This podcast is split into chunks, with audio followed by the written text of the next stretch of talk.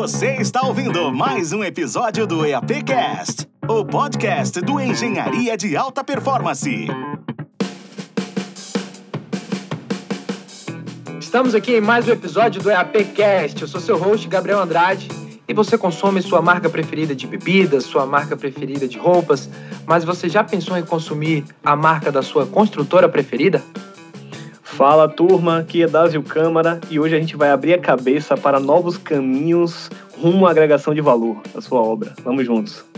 Bom dia a todos, meu nome é Fabrício. O meu convite aqui é o seguinte, cara: será que dá para fazer empreendimento imobiliário de uma forma diferente? Será que marca casa com empreendimento imobiliário?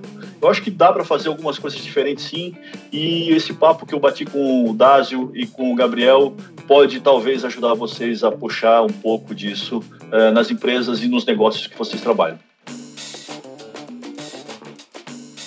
Estamos aqui em mais um episódio do EAPcast, o podcast oficial do Engenharia de Alta Performance. Eu sou seu host, Gabriel Andrade, e hoje nós vamos conversar com Fabrício Schweitzer.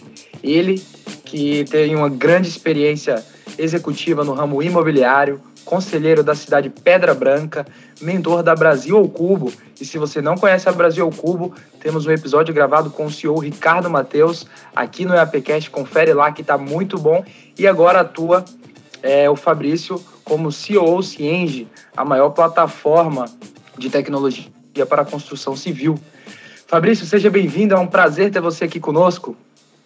Bom dia, Gabriel. Bom dia, Gabriel. Bom dia, Dásio. Bom dia, pessoal do EAPcast. Tudo bom com vocês? Prazer aí ser convidado né, para ter mais uma interação. A gente teve uma interação um tempo atrás numa live do, da EAP. E, cara, acho que é muito bacana a gente poder levar um pouco de debate, de provocação, uma ótica talvez um pouquinho diferente daquela que o mercado está tá habituado, né? É, sobre cidade, sobre desenvolvimento de produto imobiliário, sobre branding no mundo imobiliário. Eu acho que a finalidade aqui hoje é despertar talvez um pouco de incomodação, um pouco de inquietação na cabeça das pessoas sobre, acho que vieses e visões diferentes de como a gente pode abordar esse nosso mercado pujante está se recuperando bem durante a crise, está performando bem e acho que vai ser propulsor aí da retomada do Brasil pós-pandemia. Que legal, cara, muito bom. Antes da gente começar a chamar o Dásio na conversa também, Dásio, Show de bola. Fala, turma. Dásio aqui para conversar com vocês. É uma honra estar conversando aqui com, com o Fabrício, né? A gente tem acompanhado o trabalho dele, né? Seja na Cienge, né? Ou nas, nos nossos contatos preliminares e, enfim, como ele falou, né? Um tema de, de provocação, né? Para a gente, de fato, incomodar aqui nossa, nossos engenheiros, né? Nossa turma da construção, arquitetos, nossos ouvintes, incomodar no bom sentido, né? Incomodar para gerar, para mostrar oportunidades que estão sendo perdidas, seja da agregação de valor, oportunidade de mercado, enfim. Então, acho que vai ser um papo que vai enriquecer todo mundo. Eu quero ouvir. Se eu ficar muito calado aqui é porque eu tô prestando atenção no nosso podcast para registrar conselhos para mim, mas vamos nessa. muito bom. E Fabrício, como você falou muito bem, a gente teve já interações e uma das coisas que realmente pô, nos inspiraram até para a gente estar tá trocando esse papo aqui é por você ser um cara bem à frente do tempo em relação às visões de negócio, as visões executivas também, é, um alinhamento tecnologia com o trabalho das equipes na transformação do cenário da construção civil. Então, para quem não te conhece, hoje à frente né, de, um, de, uma posição de liderança de uma grande empresa, que é a Cienge, né, notória para o mercado da construção civil, mas para quem não te conhece não tem um pouco mais de contexto na, na sua história, conta para a gente aí uma versão resumida da trajetória do Fabrício dentro do universo da construção civil. Cara, o interessante é que o meu universo, a minha atuação dentro do universo da construção civil, ele começa fora da construção, né? É, cara, eu tenho uma história aí com um tempo trabalhei com distribuição de automóveis, né? Com concessionárias de veículos, um grupo grande aqui de Santa Catarina. Depois fui para a construção civil. Anteriormente a isso, cara, eu tinha já feito um trabalho é, relacionado à consultoria, uma série de outras atividades durante um tempo também tive um trabalho junto com tecnologia, trabalhei um tempo com tecnologia e trabalhei um tempo também com desenvolvimento de franquias. Eu acho que todas essas experiências, cara, elas somadas, né? Eu não tenho formação na área, né? Então vamos deixar claro que eu não sou nem engenheiro nem arquiteto, eu sou formado em administração. E acho que isso me proporcionou levar para o segmento da construção civil visões diferentes, né? Nem melhores nem piores, mas visões diferentes, abordagens diferentes que eu acabei conseguindo propor e aí eu tive, obviamente, a oportunidade, a felicidade de trabalhar numa empresa que me propiciou isso. Eles te deram abertura para a gente poder é, fazer esse tipo de trabalho, de abordar as coisas de um jeito um pouco diferente. Uma empresa que tem uma visão inovadora, né? uma empresa que tem uma visão muito voltada, e isso a gente vai falar bastante durante o podcast, né? Muita empatia com o cliente, né? Entender muito o que o cliente precisa. E isso acho que construiu tijolo a tijolo, cara, um pouco dessa visão que hoje eu tenho sobre o mercado imobiliário, sobre as possibilidades do mercado imobiliário. Então, eu acho que muito mais ficar falando é, da minha carreira é falar um pouco disso, que experiências eu tive prévias e as oportunidades que eu tive né, nessa empresa que eu passei, que foram quase 10 anos aí de, de relação com o mercado imobiliário nessa empresa, que me proporcionaram colocar essas experiências em prática, e isso talvez é que tenha resultado nessa visão que hoje eu acabo tendo, né, nessa consolidação da visão, e que acabou me levando para o Cienge, e, e acho que aí isso tem me ajudado também a propagar essa visão para o mercado, né, para o Brasil, como forma de provocação. Eu acho que não tem certo e errado, não tem essa. Eu, eu, eu não gosto muito dessas visões muito dicotômicas das coisas, né? Mas eu acho que, cara, você vai provocando e você vai construindo visões a partir das provocações e a partir das experiências que as pessoas vão, vão tendo. Com certeza. E Fabrício, uma coisa legal é que eu acredito muito que a multidisciplinaridade leva a alta performance. E muitos debates que a gente tem trazido aqui para a cadeira do EAPcast é exatamente isso: mostrar como é, atuações e visões externas ao universo fechado da construção civil agregam e potencializam os nossos resultados. Então, o fato da gente trazer discussões que nos levam a abrir a cabeça para entender a visão de uma outra ótica de mercado através da visão do administrador, de uma pessoa de mercado que atua dentro da área, ou até é, visões de liderança, enfim, de pessoas, isso agrega muito e é isso que a gente tem que levar. Eu acho que a gente começa a mudar o conceito de fazer diferente quando a gente de fato traz inputs diferentes para dentro do processo. Então, muito legal, muito bom trazer essa sua experiência hoje aqui para a gente debater e discutir. E Fabrício, queria entender de você o seguinte, é, analisando, né, esse mercado imobiliário, né, no qual a gente está tá conversando aqui, e, poxa, mais de 10 anos de experiência, uh, o mundo mudou muito e a construção civil mudou bastante também. Nesse cenário, né, de, de evolução, né, quais as transições você considera que foram pontos, assim, chave durante esse período? Assim, o que, que você considera que mudou tanto na mentalidade quanto no, no processo de geração de, de empreendimentos mesmo, né? Na, na, na, demanda geradora de empreendimentos e na demanda consumidora. O que, que uhum. você acha que foram pontos de inflexão nesse processo? Se a gente olhar é, nos últimos 30 anos, a gente vai ver que as cidades foram ficando mais complexas. E a tecnologia, uh, você tinha, se, se você olhar para trás, para a história, você vai ver que as, as sociedades elas eram né, tribais. Depois elas foram se agrupando em, em centros urbanos. Dentro dos centros urbanos, você tem a construção das vizinhanças. Depois vem as cidades maiores, né, em que isso se perde um pouco. Nas cidades menores, isso ainda se preserva. E quando vem a tecnologia, a tecnologia permite um negócio interessante que é a criação das tribos virtuais. Certo? Você, você, cara, você tem um mundo tribalizado hoje, né? Só que esse mundo é tribalizado de forma digital. E as cidades, elas foram ganhando agora um grau de complexidade pelo tamanho que elas têm. Essa tribalização digital, ela se converteu de novo em tribalização efetiva, em real, tribalização real. Então, se você olhar, existem diversos nichos de sociedade dentro da sociedade. E, obviamente, que esses nichos de sociedade dentro da sociedade, eles tendem a se reagrupar, a se, a se reconectar. Se a gente for olhar para o mundo imobiliário, o mundo imobiliário ele é uma atividade meio ele entrega alguma coisa para alguém. Ele é uma atividade fim. Então ele vai a reboque. Obviamente que horas ele impulsiona, horas ele é impulsionado, mas ele vai a reboque do comportamento humano, seja de migração, seja de crescimento, seja de, de decréscimo. Então eu acho que a primeira leitura é essa, assim, cara. Algumas construtoras incorporadoras desenvolveram uma capacidade é, enorme de entender os movimentos sociais e econômicos. E aí essas construtoras começaram ao longo dos anos a criar uma visão muito empática do que essas tribos, do que essas, esses grupos gostariam de ter como moradia, como é, área de vivência, como uh, bairro. E elas foram criando ao longo dos anos essa visão. Hoje em dia, com essa complexidade que o mundo tem, e essa complexidade também se traduz para a sociedade, eu acho que é inimaginável que a gente consiga construir imóveis da mesma forma para todo mundo. Né? Não faz sentido. E, obviamente, quando, quando eu falo isso, eu tomo um cuidado de fazer uma ressalva, que é, nós temos, de fato, sim, um déficit habitacional no Brasil considerável para a população de baixa renda, certo? Mas aí eu cito uma outra pessoa com quem eu convivi bastante tempo, que foi o seu Dimas, fundador da empresa que eu trabalhei durante anos, né, e a família deles. E, e, de uma forma talvez não tão clara ele falava isso. Ele falou assim: Fabrício, eu não conheço nenhum pessimista bem-sucedido. É, era mais ou menos isso que ele dizia, né? Até tem pessoas que dizem isso claramente, mas ele falava isso. E eu olho para frente com otimismo. Sim, eu, eu, sou um otimista hoje, né? Talvez não tenha sido em algum momento da minha vida, mas hoje eu sou um otimista. Eu olho, eu olho sempre para o copo meio cheio. E olhando para esse copo meio cheio, eu fico pensando assim: todas essas pessoas que hoje têm uma condição vulnerável né, de habitação e que estão entrando no mundo da habitação com programas é, governamentais, que estão dando a elas é, condição de, de habitar, cara, eu, eu, tendo a crer que daqui a 10 ou 15 anos eu acho que o Brasil vai melhorar de condição, vem melhorando ao longo do tempo. Acho que a gente está crescendo. Assim, não sei se a gente vai chegar a ser o país dos sonhos de muita gente, mas eu acho que vai ser um país melhor é, com o tempo. Essas pessoas elas vão, elas vão evoluir, elas vão melhorar de condição.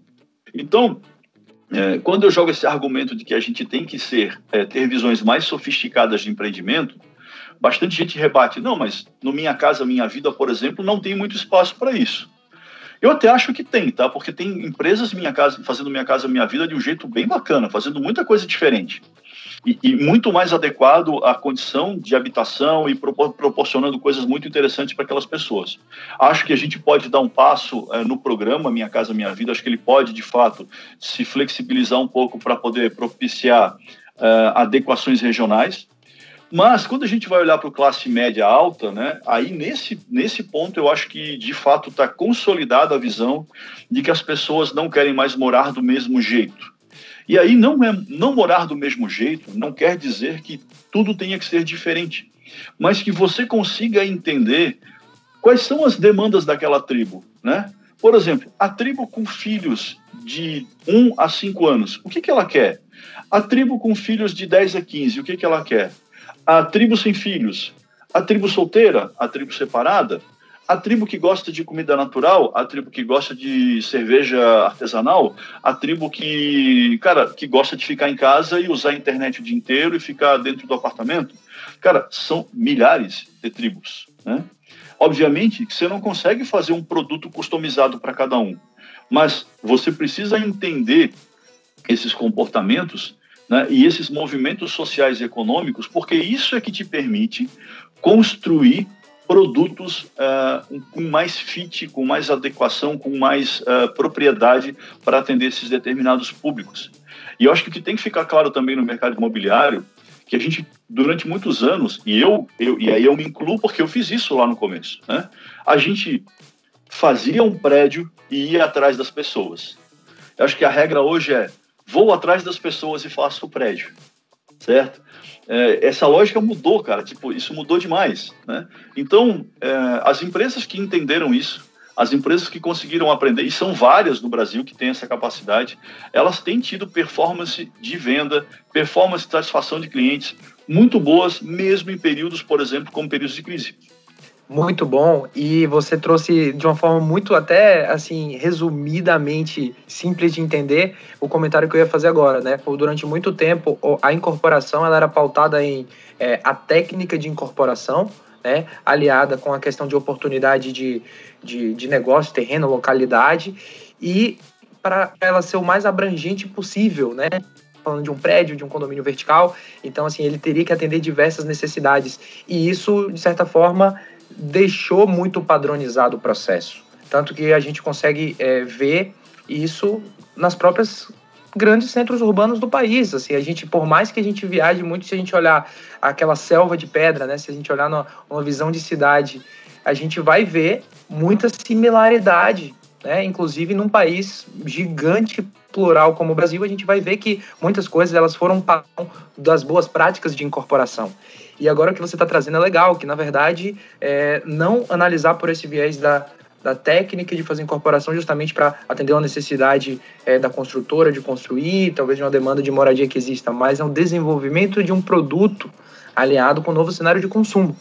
Então, é, visto isso, você acha que a cadeia da construção civil, né, para o universo ali que a gente é, tem nas construtoras, é, é um choque de ideologia, essa nova visão de desenvolvimento de produto, e o que você acha que, que é, um, que é uma força que a construção civil já tem para agregar essa, essa, essa ideologia no desenvolvimento desses produtos imobiliários?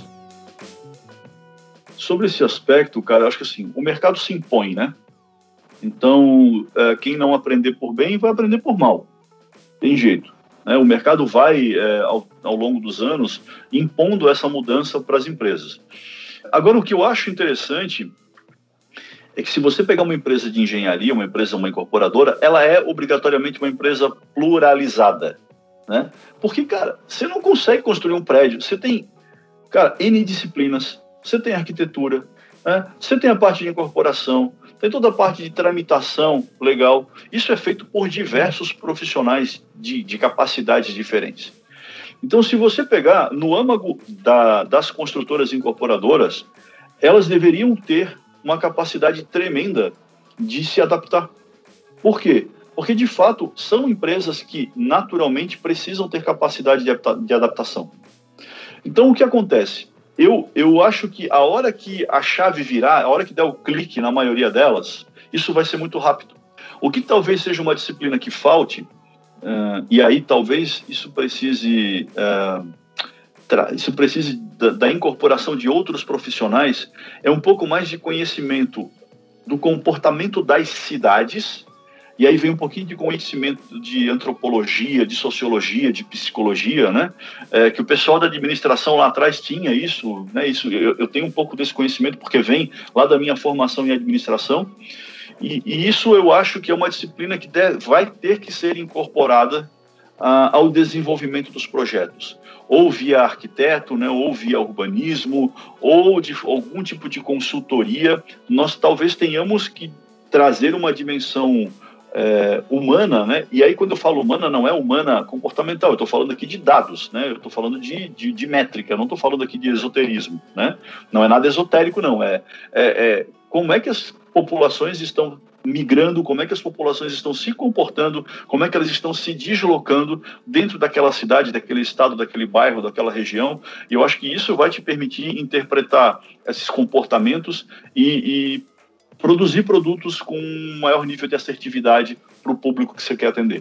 Complementando, né, é, Fabrício, o que você trouxe antes lá, até no, no começo da sua fala, sobre o, quando o imobiliário ali conversa com o público, né? Quando a gente fala desse déficit habitacional que a gente tem, conectando com sua fala agora, arremata que de fato lá você tem bastante espaço para discutir isso, né? E é muito importante, porque quem está ouvindo aqui, a gente tem que lembrar que dentro das empresas públicas, né, do lado público da história, tem engenheiros né? E eu tenho administradores também, eu tenho profissionais que estão ouvindo aqui a gente também e que é justamente trazendo essa visão que você tá trouxe agora e, e, isso de forma mais qualificada tem muito espaço dentro da administração pública e das empresas para justamente é, é, trazer, provocar empreendimentos imobiliários mais qualificados, digamos assim, inverter um pouco essa lógica, né? Qualificar essa visão do meio, do entorno, né? E inclusive até as ferramentas, né? Que a gente tem lá, quando você vai discutir um projeto de engenharia, a gente sabe que o pessoal, é, nas licitações da vida, né? O, o, que pesa mais é aquela licitação do que o pessoal chama do projeto básico, que geralmente é licitado pelo setor público, e depois a obra, a execução da obra é licitada. Eventualmente elas são licitadas juntas, como é uma contratação semi-integrada,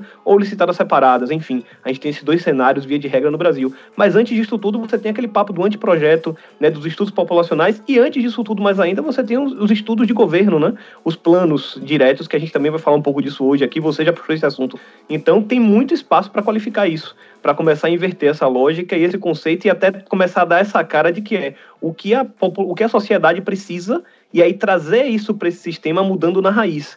Né? E aí a gente tem essa visão meio, não sei, eu também não concordo, não acho que é uma visão adequada de entender que quando é, é, essa, esse papo do imobiliário dentro do setor público é um, é um retrato já dado, né? É um mercado já dado. Muito pelo contrário, ele tem muitas brechas para ser ajustado na essência, né? Lá no comecinho, na discussão e gerar um ambiente mais bacana, né, para a gente evoluir. Seja de tecnologias, né, como você falou, no Minha Casa Minha Vida, e aí o universo é gigantesco também, né? É mais oportunidade para a gente discutir.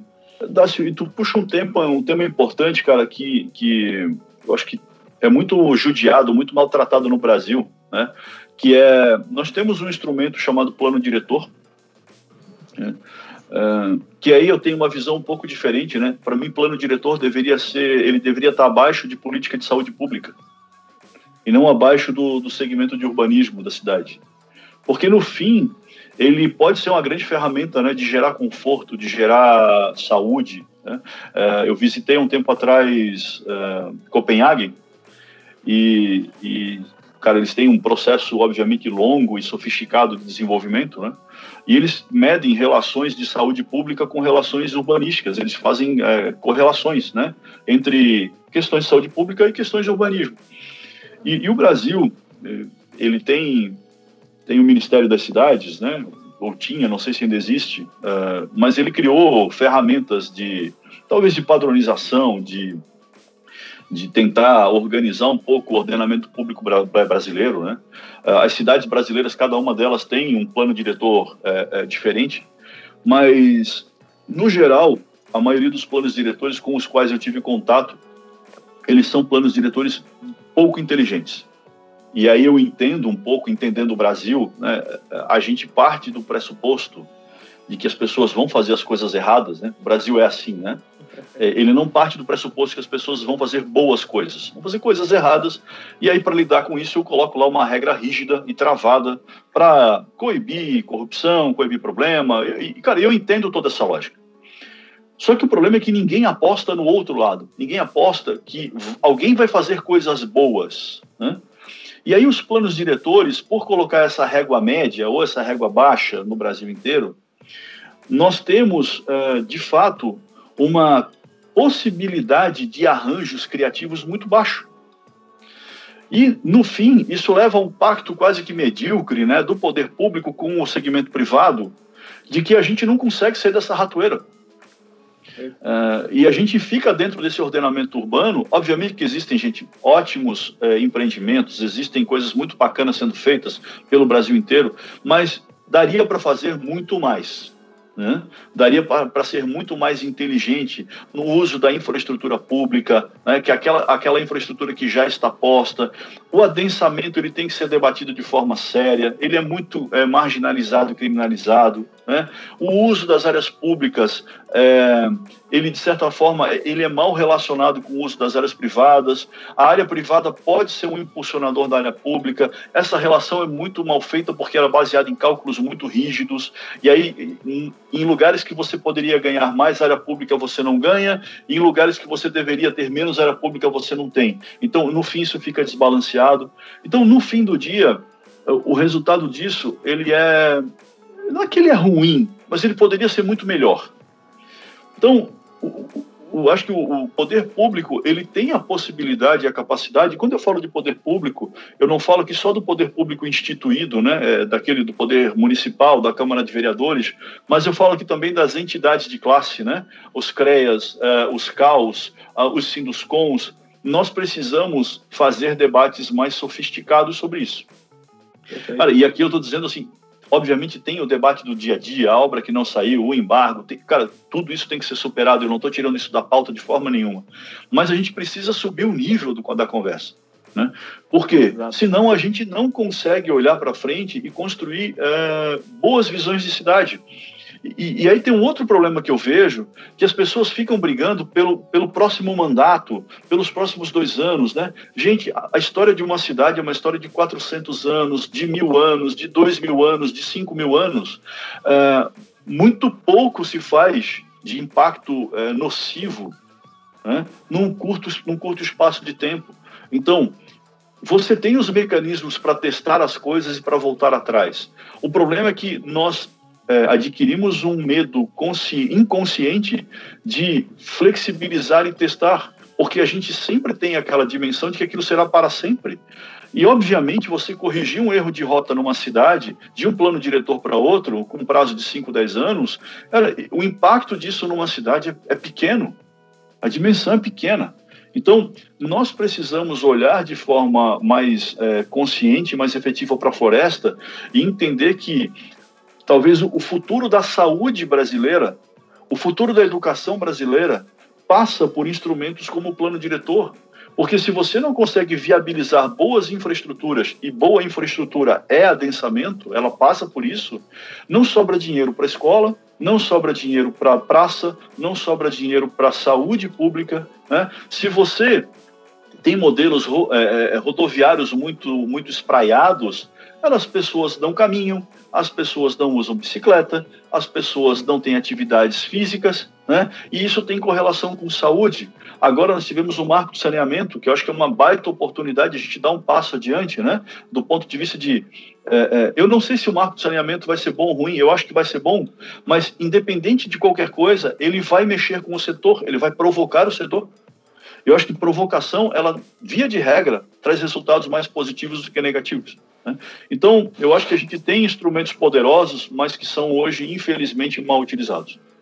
E o Fabrício colocou um ponto interessante, eu vou trazer para uma análise mais afunilada mesmo, tá? E como a gente transfere talvez essa reflexão para um sentido mais prático, né? Trazendo para os nossos empreendimentos imobiliários e trazendo esse, é, essa ferramenta que é o plano diretor, que é tão importante, talvez a gente analisar não só como diretrizes arquitetônicas de permissões ou restrições, mas justamente olhar no conceito de cidade é muito rico. Então, assim, se você analisar com essa perspectiva sistêmica de plano diretor como é, o estudo das cidades, você vai começar a ver oportunidades que você pode agregar no seu empreendimento imobiliário. Bom, estou falando de uma área X que, por ser né, de acordo com essas restrições ou permissões, talvez seja uma oportunidade que meu empreendimento tenha um elemento X ou um elemento Y. Então, talvez para a gente, como a gente utilizar essa dor que está aí, ou então é, o cenário atual, como ele é colocado ao nosso favor, para uma mudança seria talvez olhar o nosso olhar, treinar o olhar da engenharia para olhar isso de uma forma mais sistêmica, de uma forma mais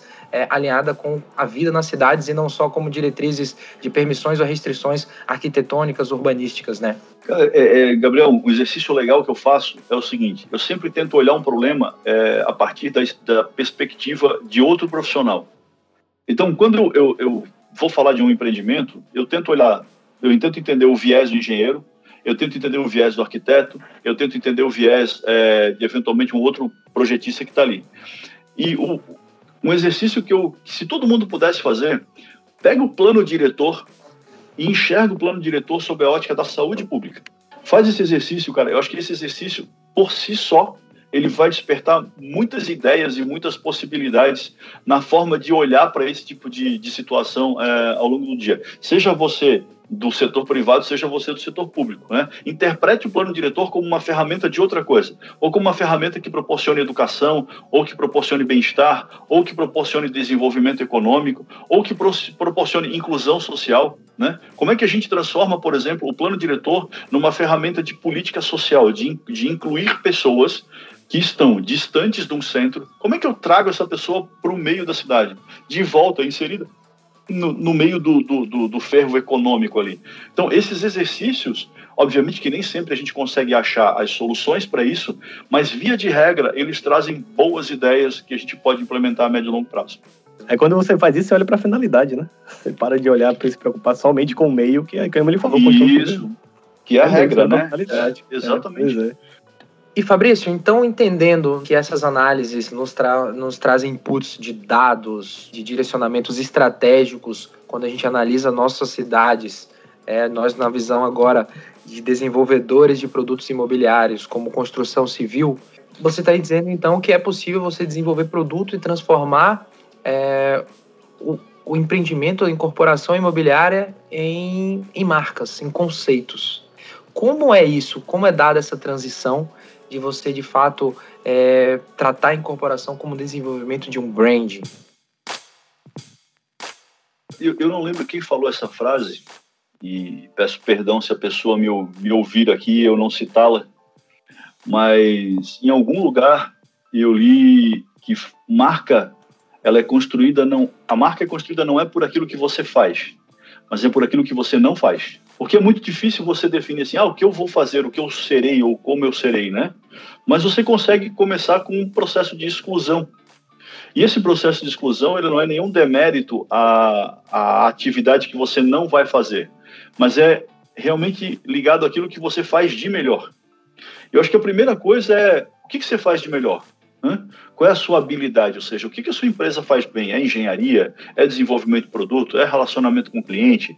Cara, é, é impacto, impacto social no bairro? Todas as empresas, de certa forma, se você for procurar, elas têm lá no, no seu âmago algum DNA. É, é uma empresa que tem um viés mais comercial, mais comercial então, todas elas têm algum tipo de, de, DNA, de essência, que foi construído ao longo dos anos, seja pelo fundador, seja pela, pelos processos de sucessão que foram, foram sendo construídos. Quando a empresa consegue identificar isso, e quando ela pega isso que ela identificou como a sua competência core, ou como a sua capacidade core, e, a, e ela exclui aquilo que ela não faz bem, e ela começa a olhar para tudo isso que a gente falou de mercado até agora, né, de plano diretor, de comportamento social, de mudança social, ela começa a achar uma relação entre possibilidades de novos segmentos de moradia que estão surgindo, e eles estão surgindo aos montes, e aquilo que você faz de melhor. Quando você consegue começar a encontrar essa relação, você começa de fato a achar uh, um segmento ou um range de atuação que você provavelmente vai performar melhor. E a partir desse processo, é quase que inevitável que você comece a construir uma marca. E o que é uma marca, na verdade? A marca, cara, ela é uma percepção que tu tens quando você toma contato com um determinado nome de alguma coisa. Então, quando você olha aqui para. Né, quando você tem contato com um produto Apple, por exemplo, quando você tem contato com um produto Microsoft, e aqui eu não estou fazendo, fazendo nenhuma relação de marcas boas ou marcas ruins, é a sensação que você tem ao tocar alguma coisa ou ao ver alguma marca. Então, você tem percepções de valor que você não necessariamente consegue entender uma relação direta, estabelecer uma relação direta, mas aquilo te passa uma impressão. E algumas marcas fizeram isso com maestria ao longo dos anos, e elas criaram essa empatia, ou, ou, às vezes até a antipatia, porque também quando você decide fazer uma coisa, né, você decide não fazer outra. No, no, no, no, ramo imobiliário, você consegue fazer esse tipo de coisa ao longo dos anos. E se você for procurar no Brasil hoje, de norte a sul, você encontra várias construtoras incorporadoras que estão desenvolvendo esse tipo de comportamento ao longo dos últimos 10, 15, 20 anos. E o que, que isso tem, tem feito? Tem feito com que elas tenham performances mesmo em tempos difíceis, melhores. Por quê? Porque, de fato, ela encontrou uma tribo que vende o produto dela. Existem pessoas que, por algum motivo, compram aquele produto, se tornam fãs daquele produto, daquela marca, e elas acabam ajudando a vender aquele produto para as outras pessoas da mesma tribo. Porque eu tenho, tenho visto muita gente tentando fazer recortes de dados em empreendimentos imobiliários e a gente sabe que é muito difícil você fazer isso no segmento imobiliário, porque tem um problema, as amostras são muito pequenas. Imagina o seguinte, eu tenho uma cidade com 200, 300 mil habitantes, e eu fiz um prédio num bairro de 50 unidades, e vou fazer um prédio em outro bairro com 50 unidades. O público é diferente, o morador é diferente. Às vezes você muda o lado da rua, a percepção de valor do empreendimento muda é, com questão de 2, 3 quilômetros, o bairro é completamente diferente. Então, as amostras de dados, elas nos ajudam sim a embasar a decisão, elas orientam uma decisão, mas se você consegue achar uma tribo que é fã do seu empreendimento, provavelmente essa tribo vai é, ajudar a achar esse grupo estatístico e ela vai te ajudar a vender para as outras pessoas da mesma tribo é, que você pode atender. E Fabrício, isso é muito disruptivo e o que a gente está falando aqui é, é, de, uma, de uma profundidade, de uma oportunidade gigante, porque pensa comigo, quando a gente fala, né, e até hoje, até no mercado consumidor, no, me colocando na visão de consumidor agora de empreendimentos imobiliários, e todos nós somos, né, a gente precisa morar, a gente precisa ter, um, ter uma casa, enfim, é, nós alugamos ou compramos o bairro, a, o, tamanho da, o tamanho da casa, a disposição daquele espaço. E isso já está acontecendo agora, né? Esse conceito que você está falando, a gente já vê né, movimentos é, na, na, no cenário da construção civil e as pessoas agora estão é, se fidelizando a construtoras, se fidelizando a marcas como estilo de moradia, se fidelizando a, a, a construtora como expressão de uma moradia que representa o seu lifestyle. Então, isso para a construtora é você fidelizar o cliente na ponta uma coisa que é, fica, ficaria muito distante, porque as pessoas compram, tipo, ah, eu, tô, eu tenho uma família com três pessoas, minha, eu tenho quatro pessoas, eu preciso de tantos quartos, tal, tal, tal, num bairro X, perto da escola Y, mas na verdade não. Agora, isso aliado com o desenvolvimento de vida nas cidades, uh, o, o, novo estilo de moradia, as pessoas estão se fidelizando a marcas, porque começa a se sentir representado no estilo de moradia, e que é, se a gente parar para pensar, uma das nossas necessidades básicas. Ou seja, é, é, se a gente tiver essa análise cada vez mais difundida, a chance de você conseguir fidelizar o seu público-alvo no qual você se propõe a, a, atuar é muito grande, porque a gente está trabalhando no conceito primordial, que é moradia. Né? A, a pessoa ela está ali vivendo 24 horas por dia no empreendimento que foi desenvolvido com análise diferenciada. Então, é, para a oportunidade, para quem nos ouve aqui da construção civil, é uma mudança de cenário, uma mudança de paradigma que gera muitas oportunidades nesse mercado. Como o Brasil tem oscilações econômicas frequentes e bastante acentuadas, nós não tivemos aí períodos longos de bonança e estabilidade. É, se você for olhar as cidades brasileiras, você quase que consegue contar a história econômica do Brasil pelas cidades. Porque você vai vendo o impacto financeiro na moradia, na construção e no projeto de moradia, né? Você pega cidades maiores e mais antigas, você vai, vai a São Paulo, você vai Rio de Janeiro, você vem a Florianópolis, né? É, Curitiba, Porto Alegre, as grandes capitais, principalmente, né? É, você que tem uma história urbana mais longa, você quase que consegue contar. É, tem, obviamente tem o impacto do plano diretor, mas você consegue contar a história do Brasil, a história econômica do Brasil, né, olhando para as cidades, porque você vai vendo o tamanho dos apartamentos aumentando e diminuindo, você vai vendo as áreas comuns aumentando e diminuindo, e, e via de regra isso está muito relacionado na as épocas a condição econômica das pessoas. E, e, e se a gente for olhar agora, de novo, nós temos esse impacto. A questão é que agora não é só mais uma questão de variar o tamanho do imóvel, né? É, é, não é tão simples assim, variar o tamanho do imóvel. Então, esse processo tem ficado mais sofisticado. Acho que se nós tivermos um período, talvez, de estabilidade econômica mais longo, nós possamos é, identificar novas, novos desenhos de moradia que permaneçam é, um, parecidos por mais tempo. Mas tudo aquilo que compõe um imóvel hoje, né, que é uso, tecnologia, facilidades, é, questões térmicas, questões de performance né, do empreendimento, eles de fato entraram na cesta para ficar, eles não, não saem mais da cesta. Então não é só mais uma questão de somente de ticket médio e de tamanho de apartamento, né? Ficou um pouco mais complexo do que isso.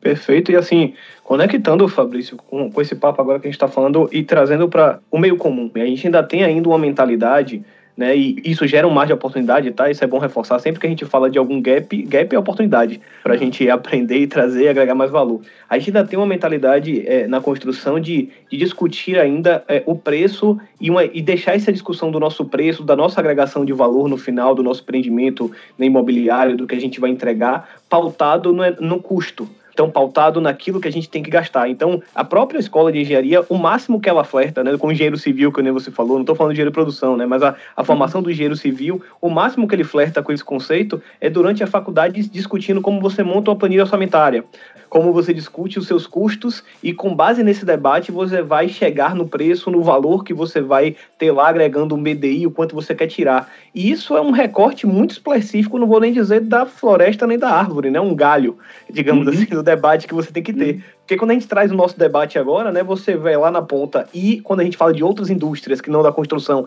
isso é o básico, isso é beabá, né, que é você conversar com quem quer, né, você conversar com quem tem a necessidade, que são as cidades, né, que são as pessoas. Então a gente falou muito do plano diretor, lá é uma fonte de requisitos para o seu negócio, né, para você confrontar. Então, conversar com o usuário, entender como está acontecendo o comportamento das sociedades, te ajuda a verificar essas oportunidades. E aí você trouxe uma coisa de ouro, né, que são essas duas visões, digamos, do ponto de vista mais empresarial do que fechado somente no seu canteiro, que é eu estou olhando o que está acontecendo com quem quer, com quem vai buscar o produto, para verificar as oportunidades, e eu também me entendo muito bem, ou seja, eu sei o que eu sei fazer bem, né, ou o que eu preciso desenvolver bem. E aí, quando você casa essas duas coisas, né, você consolida uma marca. Você começa a construir uma marca e aí você começa a fazer de trás para frente, porque a marca gera valor. Então você começa a vir nesse contrafluxo de, de, um, de um valor que é agregado a partir da sua marca, né, e não um valor que é construído a partir do seu custo que não necessariamente é, quem compra, o mercado e a sociedade está disposto a pagar. E aí eu só estou fazendo uhum. essa conexão para trazer essa inversão prática, né? A turma que está ouvindo a gente, os engenheiros, a gente ainda tem essa preocupação que é legítima, tá? Nunca é ilegítimo você pensar em otimização de gastos dentro do seu canteiro. Então, sim, isso deve sempre acontecer. Mas isso para suportar toda a sua geração de valor, ou seja, suportar o quanto você vai vender sua obra. Só nisso tem limite. Você não vai chegar no custo zero para aumentar sua margem eternamente numa redução de custos. Você tem que olhar para sua marca, você tem que olhar no contrafluxo da geração de valor, porque senão você vai chegar a um ponto que você vai estrangular, né? Ou seja, você tem um, um oceano de oportunidades nesse contrafluxo, né, para agregação de valor pautado nessa construção de uma marca. É, se você olhar hoje, né, cara, hoje com as taxas de juros atuais, e aí eu, eu me surpreendo porque pouca gente se apercebeu disso. Se você pegar o preço do imóvel em 2012, 2013, e você transportar esse preço do imóvel, que muito pouco subiu, tá? Se a gente olhar, o preço do imóvel de 2013 para cá subiu muito pouco, de forma real. É, e quando você aplica as taxas de juros atuais, o preço do imóvel real caiu ao longo de 20, 30 anos. Então, existe uma, uma oportunidade considerável de você poder reposicionar eventualmente o seu imóvel ou a sua construtora nesse período.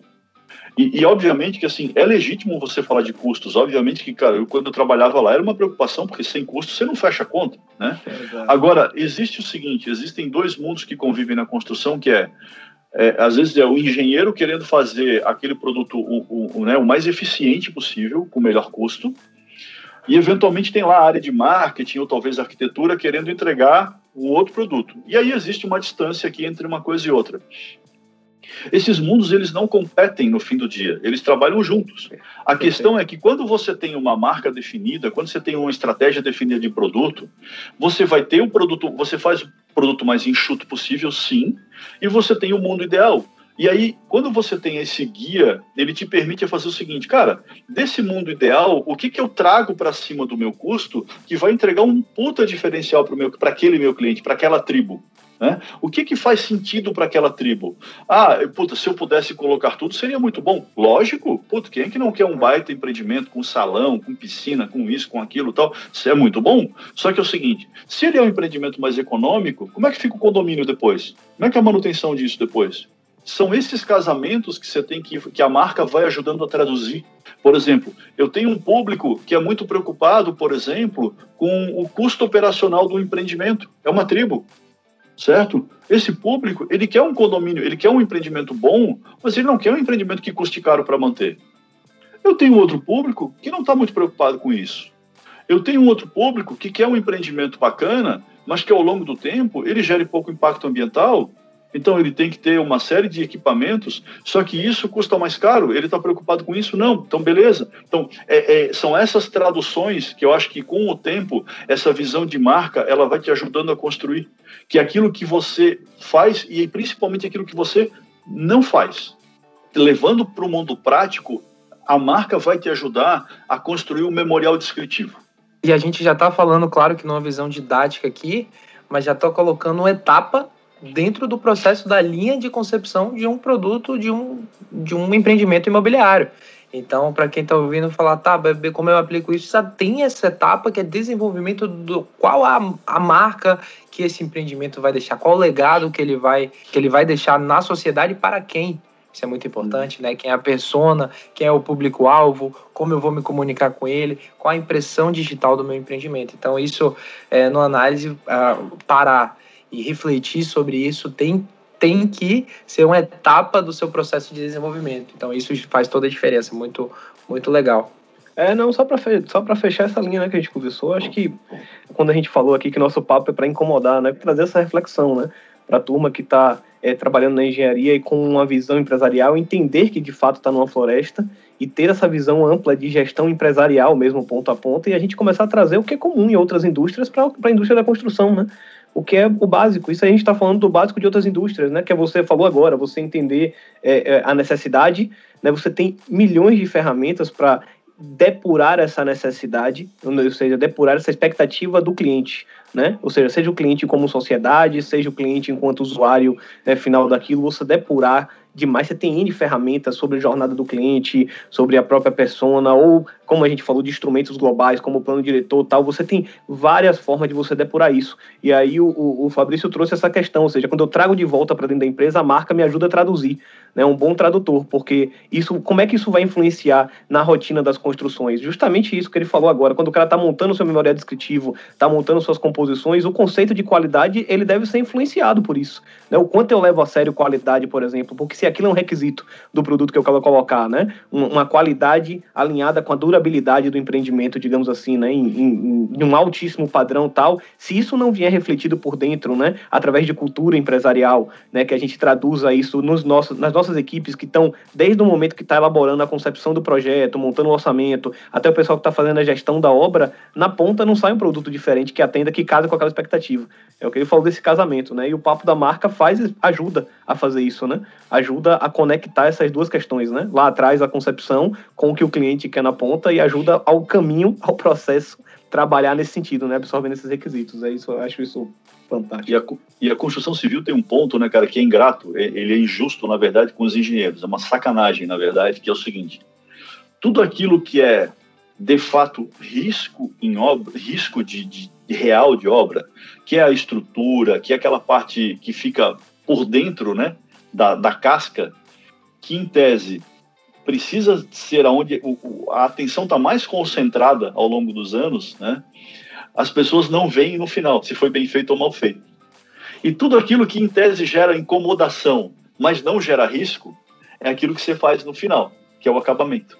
E via de regra, as pessoas se incomodam muito com o acabamento e pouco com, com a estrutura, né? Mas o risco está concentrado na estrutura. Então, é, e, e, eventualmente, obviamente, cara, ninguém quer ter um problema de trinca, de, de reboco, ninguém tem um problema de vazamento, ninguém tem um problema quer ter um problema elétrico no seu empreendimento. Mas se a gente for olhar, essas coisas elas podem ser refeitas ao longo do tempo. É, você consegue substituir uma hidráulica de um prédio, você consegue substituir uma elétrica de um prédio, você consegue refazer um reboco, uma, um, um pastilhamento, isso tudo é, é, possível de ser refeito. Agora, uma estrutura e uma fundação, cara, é mais, se refaz, mas é mais complexo, né? É, existe, um, existe um risco. Então, tem eventualmente esses dois pontos aí que, eventualmente não, existem dois pontos que de fato eles não trabalham a favor do engenheiro, porque às vezes ele capricha demais na fundação, capricha demais na estrutura e por algum motivo, alguma coisa saiu um pouco diferente lá no final, no acabamento, e, a, e, a, e o ponto de irritação é o acabamento, né? E aquele trabalho eventualmente que ele fez lá, é, que eu, a gente brinca que é o nenhum prefeito gosta de enterrar tubo, né? É, e é, é, isso, né? No fim do dia, os engenheiros enterram tubo na estrutura, né? E tem que fazer isso muito bem feito, porque de fato é o maior ponto de risco hoje, né? De um, de um empreendimento, é isso. E, e, de fato isso não, não ajuda a, a, aquela entrega de valor, porque às vezes você entregou um puta valor embaixo, né? Que, que é aquela estrutura, mas eventualmente lá o acabamento, algum ponto lá na frente não ficou tão bacana e se acaba sendo julgado só por aquele ponto. Mas é isso, é isso é, essa é a realidade do mercado. Excelente, Fabrício. E agora que você chamou, então vamos para a obra, né? Botar aqui o EPI, vamos cair para dentro da obra aqui no sentido de, poxa, a gente está falando da visão final, né? Do desenvolvimento do produto, do lançamento isso no mercado, de captar esse cliente. Agora, se a gente fizer o caminho inverso, né? Fazendo engenharia reversa de um empreendimento que ele tem um desenvolvimento de marca, que ele tem um brand associado, que ele tem uma comunicação muito clara para o cliente. Uhum. É, quando a gente traz isso para os processos de construção, qual o reflexo disso na gestão dos processos construtivos? Você acha que existe sim uma relação com isso? Ou você acha que não, o processo segue padrão? Ou você acha que tem sim uma questão de, um, de uma apropriação, de, de, de, tá faz, de pertencimento de toda a equipe, de daquela etapa de valor presente em processos, como você colocou aí, de estrutura, fundação, porque no final do dia sabe qual é o objetivo final, que aquilo é uma marca, aquilo não é só um uhum. empreendimento? Cara, tem uma frase que eu uso é, com frequência que é o seguinte: gaste o seu tempo em trabalhos que tirem o teu trabalho. Cara, como é que você vai falar de branding? Como é que você vai cuidar do cliente? Como é que você vai cuidar da jornada do cliente? Como é que você vai cuidar do produto? Se você está atolado em problemas de engenharia, de gestão da obra. Não dá, meu. Não tem como. Então, você só consegue falar de branding, você consegue falar de qualidade, de gestão da qualidade, você só consegue falar com o cliente, você só consegue falar com os atores que estão em volta se você tem tempo. Agora, meu, se a obra está atrasada, se o produto chegou errado, se o projeto está mal especificado, né? se você não se entende com o empreiteiro ou com, com a sua equipe de, de trabalho. Cara, não sobra tempo para isso. E realmente, aí esses mundos são muito diferentes. E, obviamente, aqui eu tô, não estou dizendo que não vai existir o outro mundo. Vai existir o outro mundo, sim, cara. Tem muita obra com problema, tem muita obra que, que tem, cara, uma série de, de, de dificuldades para ser tocadas. Né? E, e, aqui, obviamente, a gente não vai ser hipócrita de dizer que isso vai desaparecer da face da Terra. Não é assim. Né? Mas você sempre pode fazer alguma coisa para melhorar isso. E aí eu acho que a tecnologia ela é uma aliada. E quando eu falo em tecnologia, gente, não estou falando de ciência de foguete. Né? Obviamente que existem, existem já aquelas empresas que estão num nível de tecnologia bastante avançado, em que os processos estão muito integrados, muito desenvolvidos, e, e obviamente aquilo fez muito sentido. Mas você consegue fazer hoje processos de digitalização, de melhoria, com ferramentas simples. Isso é possível de ser feito. Processos de automação, de integração, de olhar para dados. Então, o que acontece? Eu acho que, inicialmente, você precisa fazer um esforço para arrumar tempo. Esse tempo vai te permitir tomar outras decisões. Então, prerrogativa de quem quer uh, dar um passo adiante, de quem quer dar um passo, uh, seja no rumo de criar uma marca, seja no rumo de fazer uma transição de carreira, cara, é você precisa achar uma forma de ganhar tempo. Trabalhe para construir tempo. Esse tempo que sobrar, aí você pode alocar ele na construção de mais processos ou mais atitudes que ou te deem algum ganho de escala, ou te deem algum ganho de percepção, ou te deem mais ganho de tempo. E esse processo, uma vez que ele se instala, você automaticamente começa a mudar de patamar de trabalho. Você começa a ser mais eficiente naquilo que você faz. E automaticamente sendo mais eficiente, cara, isso te abre novas perspectivas. E, e é nesse, e isso tanto vale para uma pessoa quanto para um negócio. Obviamente que o que eu estou falando não é fácil de fazer, não é simples de ser feito. Mas Cara, ninguém falou que ia ser simples, ninguém falou que ia ser de uma hora para outra. Não existe isso. Não existe mágica. Ainda mais no ramo imobiliário, em que nós temos um, um negócio que é baseado em ciclos longos. Você não consegue testar um produto de um dia para a noite no, no, no, imobiliário, né? São ciclos longos. Então, é uma cadeia, de fato, que tem ciclos longos. Você não constrói uma marca no, no empreendimento, no, no negócio imobiliário com um empreendimento.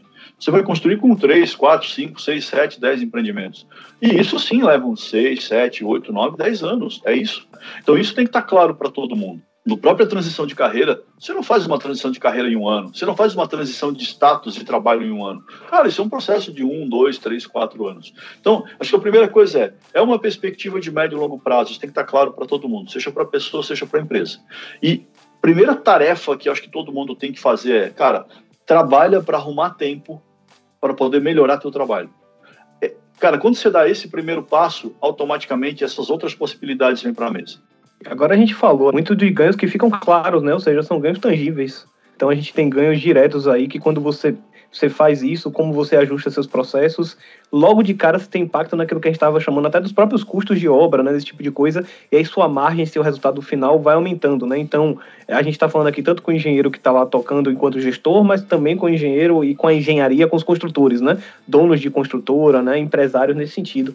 Agora, Fabrício, eu queria, aí é dúvida minha, tá? Eu queria saber, assim, até como, como você é um, um, um cara que está atuando nessa vertente, falar um pouco sobre, eu vou chamar de intangíveis aqui, mas não são necessariamente intangíveis, né? Mas o que seriam esses ganhos é, de resultado empresarial. Né? E aí eu estou falando de valor mesmo agregado, ou seja, é, quando a gente começa a ter essa visão como um todo, isso tem um ganho interno para aumento de margem, porque isso diminui suas despesas né? Ou otimiza suas despesas, digamos assim. Não vou nem sempre dizer que diminui, mas otimiza, né? E isso aumenta o seu resultado por um lado. Mas isso tudo também melhora a outra via, porque isso aumenta as suas receitas. Né? A gente falou isso aqui no começo de, de, um, de um resultado, ou seja, quando você encontra a sua tribo, quando você entrega o produto que ela quer, ela você fideliza né? E aí a sua uhum. marca, você entrega aquele valor e eles vão atrás de você, e isso aumenta o outro braço, que é o braço da entrega, que é o braço da receita, e eventualmente, é, e aí você usou o exemplo lá no começo da Apple, né? Ou seja, uhum. a turma tem lá um produto que o valor que você paga no iPhone não é o valor de uma peça do fundo com a peça do meio, com a tela e com. Não é esse o valor que você uhum. paga Porque esse uhum. valor é provavelmente centavos de dólar na China, né? Durante a fabricação. Uhum. Não é esse uhum. valor que você paga. E isso também acontece no imobiliário, né? Então os dois braços se encontram. Aí eu queria que você falasse um pouco sobre esses ganhos, que eu vou usar a palavra aqui intangível, mas não é necessariamente a palavra intangível, porque não é. A gente consegue mensurar, né? Também. Sim. Mas esses ganhos que não estão relacionados com a otimização dos custos internos e dos processos, entendeu? Cara, eu, eu sou um cara obcecado com o tempo. Né? Acho que é, esse, é o, esse é a mercadoria mais cara que existe hoje. E eu acho que tudo aquilo que você consegue ganhar tempo, otimizar tempo, uh, você consegue ter sucesso. E aí eu vou usar esse viés do tempo para explicar os ganhos que a gente pode ter. Então imagine o seguinte, cara, que ao longo dos anos, né, essa empresa que eu trabalhei, hoje ela está aí, cara, performando super bem, ela consegue projetar mais rápido, ela consegue é, construir no prazo e no custo, porque é, não é necessário. Cara, você não tem que construir mais rápido, você tem que construir no prazo que você combinou. E não necessariamente você tem que construir mais barato, você tem que construir no custo que você projetou. É, Para mim, a, a, a, sensação de qualidade é isso, né? O projeto ser rápido e preciso. E aí, obviamente, quando é rápido, ele tem uma relação com precisão, porque não adianta eu fazer rápido e fazer errado. Então, é sempre uma linha né, de, de tempo e acerto. No caso do custo e do prazo, também é fazer no prazo combinado e fazer no custo combinado. Então, eu acho que a primeira prerrogativa é essa, do ponto de vista de custo. Você consegue ter níveis de assertividade maiores. Por outro lado, você consegue ter níveis de competitividade maior. Porque quando você tem uma relação clara com a marca, não quer dizer que você vai pagar mais caro ou mais barato, quer dizer que você vai pagar o preço justo. O cara paga caro na Apple porque ele acha justo pagar caro na Apple. E o cara paga mais barato numa, numa camiseta da Uniqlo, que é uma marca de low cost, assim, bacana de low cost, porque ele quer pagar exatamente aquilo por aquela camiseta. Você come num restaurante caro e você sai satisfeito, porque você come, come bem e é bem atendido. E você come num restaurante barato e também sai satisfeito, porque a sua expectativa está clara. Então, marca tem a ver com expectativa. Marca basicamente trabalha com duas dimensões: expectativa e reputação. Você constrói uma reputação que gera uma expectativa. Os empreendimentos de algumas empresas, você vê que eles vendem, eles e aí, quando eu falo de vender bem, não quer dizer vender rápido, quer dizer vender no tempo em que aquela empresa projetou. Então, tem empresas que gostam de vender o empreendimento todo em um dia, tem empresas que gostam de vender o empreendimento ao longo de dois anos, porque elas querem equilibrar a questão de subida de preço, com caixa, com uma série de fatores, e elas têm um horizonte de venda de mais longo prazo. Quanto tempo você, qual foi a, a medida de tempo em que você acertou né, a sua performance de vendas? E é agora pela perspectiva do cliente. Você foi comprar um empreendimento em que você fez 10 visitas ao plantão de venda para comprar, ou você fez três visitas ao plantão de vendas para comprar. Tudo isso se traduz em resultado, porque eu ocupo menos o meu corretor, o cliente se ocupa menos, ele consegue decidir mais rápido, então, gente, a gente está no fim do dia sempre lidando com o tempo. E as empresas que claramente conseguem colocar, transformar isso em coisas palpáveis, talvez o tempo seja uma métrica talvez é, intangível, mas sempre que você converte isso numa assinatura a menos, numa visita a menos, é, numa incomodação a menos, né, num processo a menos, você provavelmente está andando em direção ao maior nível de assertividade. E quando você melhora a assertividade, em tese, você consegue ter preço justo. E preço justo não quer dizer preço caro ou preço barato, mas é aquele preço que a pessoa está disposta a pagar pelo teu produto. Né? Então eu vejo hoje, por exemplo, é, empresas imobiliárias conseguindo performar melhores preços de venda do que outras concorrentes que, em tese, constroem o mesmo produto. Mas é porque, se você for olhar, a expectativa entre produto e preço, para uma está mais alinhada do que a outra. Eu acho que esse é o ponto que a gente quer, que a gente né, precisa evoluir no mercado imobiliário, que é essa questão de calibrar as expectativas. E aí isso pode permitir que você tenha melhores resultados, porque às vezes você está colocando mais área comum no empreendimento, sendo que teu público talvez não esteja esperando aquilo. Ou às vezes você está colocando uma coisa de menos no teu empreendimento, sendo que o teu público não está esperando aquilo. E aquilo vai gerando uma série de desgaste, pós-vendas um monte de problema para frente que você pode amenizar se você tiver essa leitura um pouco mais, mais construída, mais, mais clara. Muito bom, e de novo, para que fique bem claro, a gente sempre faz questão de falar, a gente traz essas análises, reflexões, desenvolvimento e inovação para resultado. A gente está falando no fim do dia de resultado. Então, Quando a gente fala de menos tempo para o cliente tomar decisão, a gente está falando de liquidez. É, quando a gente fala de acertar o nicho de mercado, a gente está falando de você conseguir aquela, aquela métrica ideal para um empreendimento imobiliário, que é pô, você ter o, tempo de venda ali no lançamento, vender tudo no lançamento, né? Que é, é o sonho de, do lançamento de um, de um empreendimento imobiliário. Então a gente fala de resultado e isso aí a gente de fato consegue ver de forma muito aplicada quando a gente traz esses conceitos. Excelente. Bom, Fabrício, então quando a gente fala de desenvolvimento de produto, a gente fala de relação de venda, a gente está falando sim de nicho de mercado. Você acha essa boa prática de estruturação né, da proposta de valor de construtora pautada no cliente final uma tendência para esse novo mercado? Sim, e aí acho que a gente coloca mais uma camada em cima disso, que é o Brasil vive agora né, uma experiência até então que ele não tinha vivido, que é uma taxa Selic a 2%. E o Brasil é um país rico, nós temos dinheiro, tem capital, né? nós temos liquidez, e esse dinheiro vai para algum lugar. Tanto que a gente tem visto aí agora, durante a pandemia, a performance do mercado imobiliário muito relacionada a duas, talvez dois eixos aí. Um deles, as pessoas pensando em um ajuste na sua forma de viver, mudando um pouco ali a, a, o tamanho do apartamento, a localização, fazendo algum movimento nesse sentido. E um outro que é um pouco do dinheiro que estava dentro do banco saindo para fazer algum movimento de realocação de recursos. Só que além disso, cara, a gente tem também uma leva de pessoas que, por exemplo, elas provavelmente vão mudar e vão trabalhar em outros lugares em função da questão do remoto.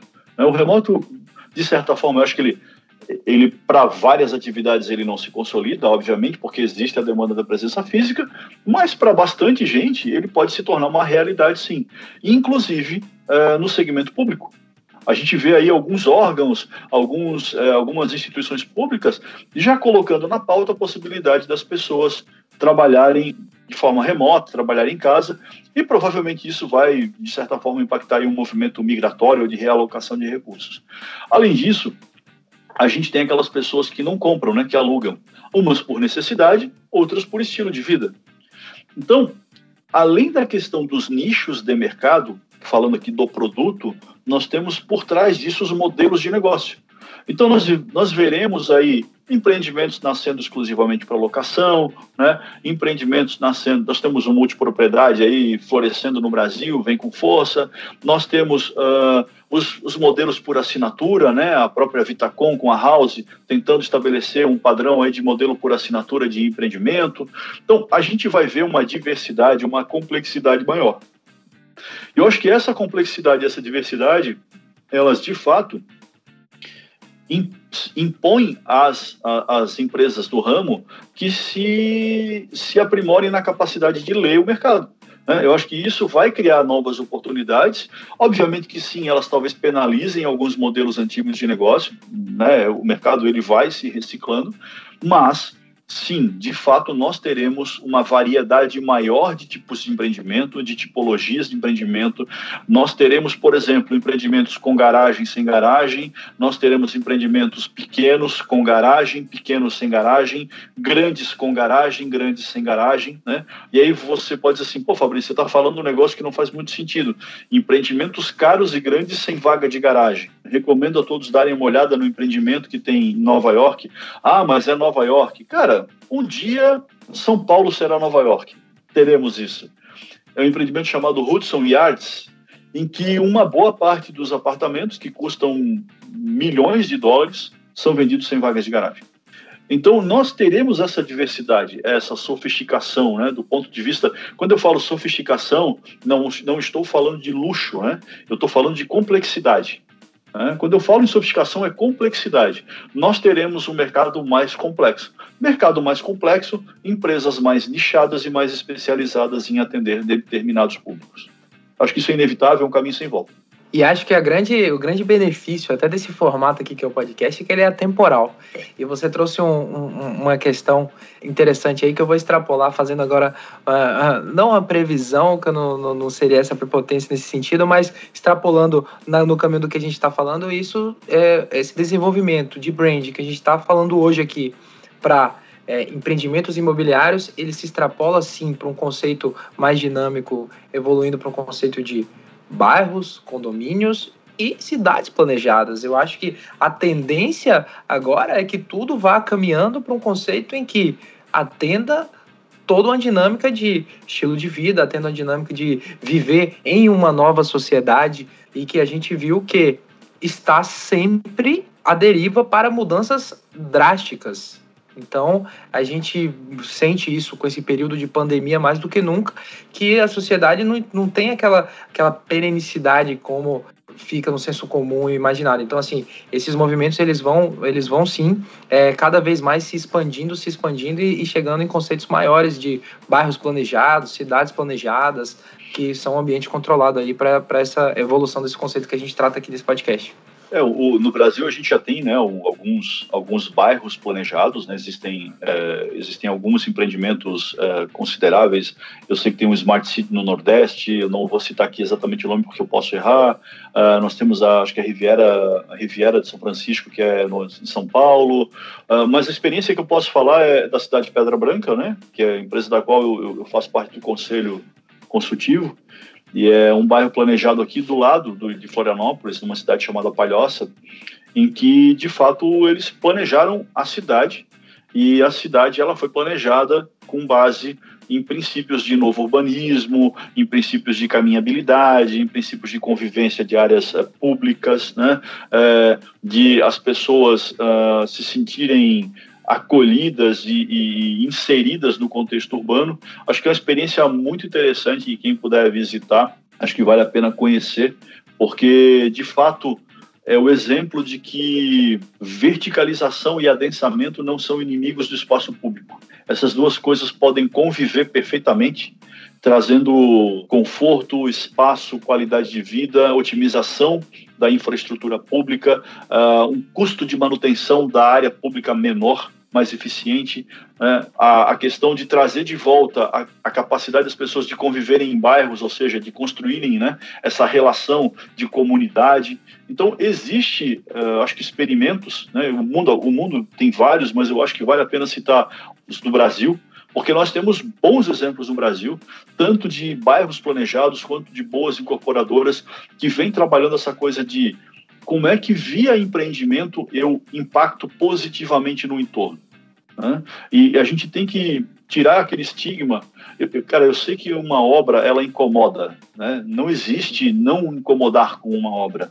Um caminhão para na rua, a calçada suja, cai chapisco no vizinho, cara, tem o barulho da obra, né? Só que imagine o seguinte: para uma cidade uma obra de três ou quatro anos, o impacto dela é mínimo. Obviamente que para aquela pessoa que está do lado é muita incomodação. Eu sei disso, eu moro num, num, centro urbano, existem obras do lado do meu prédio, tem barulho, agora com a questão da pandemia estamos em casa, é, isso incomoda? Sim, mas se você coloca isso no horizonte de 30, 40, 50 anos, que é né, o, o tempo que você vive eventualmente no entorno, numa cidade, é, se você coloca isso numa perspectiva de cidade de 100, 200, 300 anos, se você fizer as conduções corretas, os impactos são mais positivos do que negativos. Você consegue trazer benefícios para o entorno, você consegue trazer benefícios para a rua, benefícios para a vizinhança, quando você tem essa visão um pouco mais conjugada né, entre o desenvolvimento econômico, entre a preservação ambiental, entre a melhoria do convívio social, a inclusão social, via desenvolvimento imobiliário. O desenvolvimento imobiliário pode sim ser um instrumento de inclusão. Agora, é, precisamos todos, iniciativa privada, é, iniciativa pública, instituições de classe, debatermos isso no nível mais sofisticado, no nível mais alto de, de, de, desenvolvimento, né? E sair um pouco daquela coisa do, do metro quadrado, né? Da contrapartida imediata. É, a gente precisa ser mais inteligente. Tem muito potencial, mas a gente acha que está usando isso, no geral, com pouca inteligência. É, você falou, Fabrício, a mudança é que você falou agora, né? A obra incomoda porque mudança incomoda. Quando você faz uma obra, você está você tá criando um ativo. Né? Você está modificando o ambiente. Então, ela muda o ambiente, a mudança, em teoria, ela vai trazer algum tipo de, de instabilidade, vai tirar o entorno da zona de conforto. É que é toda mudança ela passa por isso, né? Quando você encara, tem essa visão um pouco mais ampla, coloca isso na, em outra perspectiva, você começa a se preocupar com, olha, como é que eu passo a não incomodar? Né? Ou seja, como é que eu faço para essa mudança acontecer da melhor forma? Todo passo básico de mudança é quem está ali entender os benefícios. Então alguém tem que entender os benefícios daquela mudança. E aí quando você começa a se preocupar com isso, é o que você falou, às vezes, eu falar de uma questão imobiliária é muito pragmática, né? Pontual primeiro para depois falar do macro. Você vai construir um condomínio, né, de, de alto padrão, suas cinco torres, dentro de um ambiente que você vai gerar um incômodo e você tem um, uma vizinhança ali que vai se incomodar. Se você parar para pensar nisso, você já começar a gerar benefícios com uma requalificação daquele ambiente, por exemplo, algumas questões de paisagismo, né, em alguma praça próxima, proporcionando ali uma interação até no, no ambiente ali entre a própria vizinhança que não acontecia antes, aquelas pessoas começam a ver algum tipo de vantagem naquela mudança que está acontecendo e viram até patrocinadores, é, partes interessadas positivas né, em relação ao seu projeto naquele momento. E o custo relacionado àquilo é ínfimo em comparação ao eventual embargo da obra, por exemplo, por uma reclamação específica pelo chapisco que acabou, por exemplo, com a casa de alto padrão do vizinho ao lado, que pegou a piscina do cara e destruiu, né, e que fez esse tipo de coisa. Então, é perfeito o que você está falando, né? Quando você pega essa visão, que você muda um pouco essa perspectiva, ou seja, ou até amplia o horizonte falando de questões macro, né? E aí falando do impacto disso na cidade como um todo. Quando você traz essa discussão de mudança para a cidade como um todo, que você de fato coloca a proporção do benefício daquilo, isso na, no seu planejamento já faz muita diferença, só que como você vende isso para a sociedade também faz toda a diferença, para que a sociedade avalie aquilo e banque como parte interessada positiva o seu empreendimento, né? Então isso vale para um horizonte menor, digamos assim, uma perspectiva menor, né? E uma perspectiva maior também, né? De, de, de, de cidade como um todo para você gerar aquele benefício, né? Você dar uma clareza sobre os benefícios daquela mudança e, inclusive, começar a gerar, gerar a partir dali ações para isso, né? Não é só você dar uma clareza em relação ao benefício, você vai gerar ações que vão gerar benefícios de fato. E essas ações, eventualmente, não, quando você bota na balança, são muito mais baratas do que os eventuais prejuízos de você não, não ter essa comunicação bacana. Cara, e assim, né, os benefícios que você tem quando eventualmente você tem um número de densidade que, que se equilibre, e aqui eu não estou falando de super densidades, eu estou falando, cara, achar o nível adequado de densidade, seja qual for, né? Mas, por exemplo, cara, hoje você tem acesso nas cidades que têm uma população um pouco mais concentrada, você provavelmente tem acesso a uma série de serviços e benefícios que numa cidade menos concentrada você não tem. Né? Por exemplo, quem gosta de comida natural. Eu pego Florianópolis aqui. Cara, Florianópolis tem dezenas de lojas e restaurantes soltados para comida natural. Porque tem público para consumir comida natural. Né? Você tem, por exemplo, uh, esses dias um, um, conhecido precisava consultar um, um, um pediatra especialista em, em, aparelho digestivo. Né? Florianópolis tem, as cidades maiores têm, uma cidade menor não tem. Né? E, e por quê? Porque, de fato, assim, algumas coisas só se viabilizam com uma determinada densidade. E acho que essa é a discussão. E aqui, obviamente, tem aquelas pessoas que não vão querer viver em densidade, vão querer viver afastadas, e ok, e tá tudo certo, né? Mas, do ponto de vista da cidade, isso tem que vir para a balança porque a gente precisa equilibrar essas coisas. Né? Então, as cidades elas precisam de uma determinada densidade para que elas se viabilizem como cidade para que e aí quando eu falo cidade não é como poder público é como é como um organismo que tem que incluir pessoas educar pessoas dar saúde é, dar bons espaços públicos né? Manter a segurança certo? Então essas coisas elas precisam estar dentro de uma dimensão macro né? Que é essa coisa de como é que eu construo uma cidade. E a cidade não é, é rua calçada e prédio. A cidade é como é que eu crio um, um hardware para que o software possa ser instalado. E o software é a sociedade. Né? Então, cara, a sociedade é o software, o hardware é a infraestrutura. Mas se essa infraestrutura, se esse hardware não está adequado, cara, ele distorce a capacidade do software. Né? Se você pega um computador ruim e instala um programa muito que demanda muita máquina, ele não funciona. Né? É, ele, ele, cara, ele funciona abaixo da sua capacidade plena. Então, para que você possa ter um bom software, e o que, que é um bom software? Cara, é uma sociedade com segurança, com saúde, com convívio, né? com com sanidade mental. Esse é um problema que a gente, cara, o plano diretor tem que ser olhado sobre a ótica da sanidade mental das pessoas. Sol, ventilação, ar puro, caminhar, ver pessoas, é, isso tudo, cara, tem que ser colocado na dimensão de construção do hardware. para que o software possa funcionar. Muito bom, Fabrício. É sensacional o nosso papo, realmente enriquecedor, esclarecedor e disruptivo.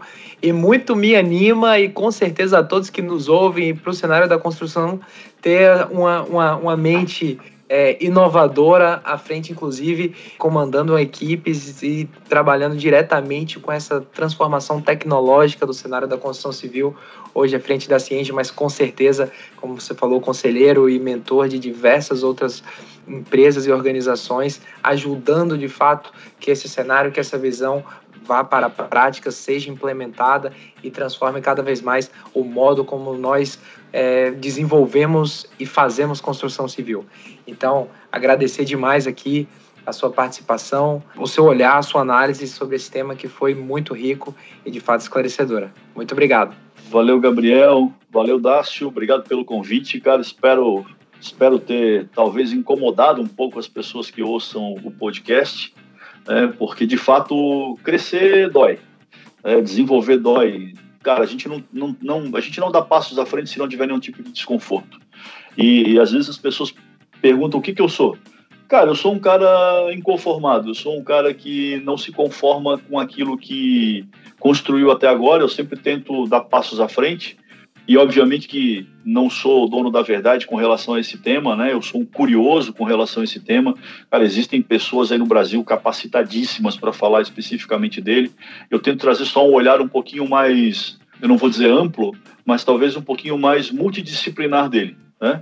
de conjugar um pouco mais de, de, de vieses, de temas é, como gestão, como um pouco de engenharia, um pouco de arquitetura, um pouco de tecnologia, tentando exemplificar os impactos disso no dia a dia, para que esse discurso saia, às vezes, um pouco da, né, do, do, etéreo e, e, entre um pouco mais na, na, na, na, vida das pessoas, sejam elas os profissionais da cadeia, seja ele o poder público, seja ele o, o habitante, aquela pessoa que é o consumidor final do, do segmento da, da construção e incorporação. Você ouviu mais um episódio do EAPcast, o podcast do Engenharia de Alta Performance.